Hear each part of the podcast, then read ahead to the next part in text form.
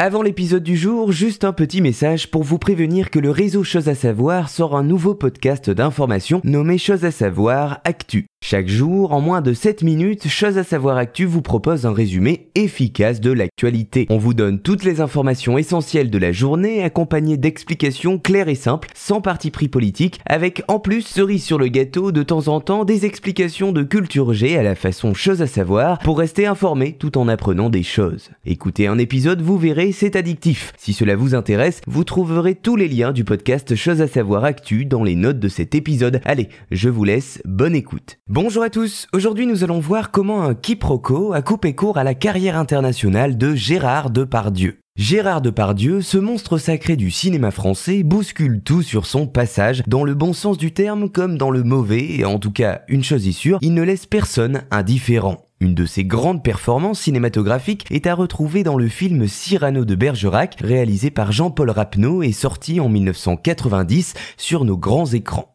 Précis, exubérant, animé, les adjectifs ne manquent pas pour désigner sa prestation qui a fasciné les spectateurs français. Déjà superstar, le Gérard National, comme on le surnomme, raflera pour ce rôle le prix d'interprétation masculine à Cannes et le César du meilleur acteur lors de la 16e cérémonie en 1991. Voilà pour le contexte de notre histoire. Ainsi, après cette récolte fructueuse de prix et un succès public et critique au rendez-vous, Gérard Depardieu s'attaque à l'international. Il fait assez logiquement figure de favori pour la célébration des Oscars le 25 mars 1991. Face à lui, pour l'Oscar du meilleur acteur, Robert De Niro pour L'éveil, Jeremy Irons pour Le mystère Von Bulow, Kevin Costner pour Danse avec les loups et Richard Harris pour The Field, rien que ça. Mais devinez qui est favori? Eh bien, Gérard Depardieu, le français du groupe, tout à fait. De plus, quelques jours auparavant, Depardieu avait déjà conquis le public en glanant le Golden Globes du meilleur acteur dans une comédie pour son rôle dans Green Card. Mais malheureusement pour lui, une simple erreur de traduction va venir tout chambouler à ses plans.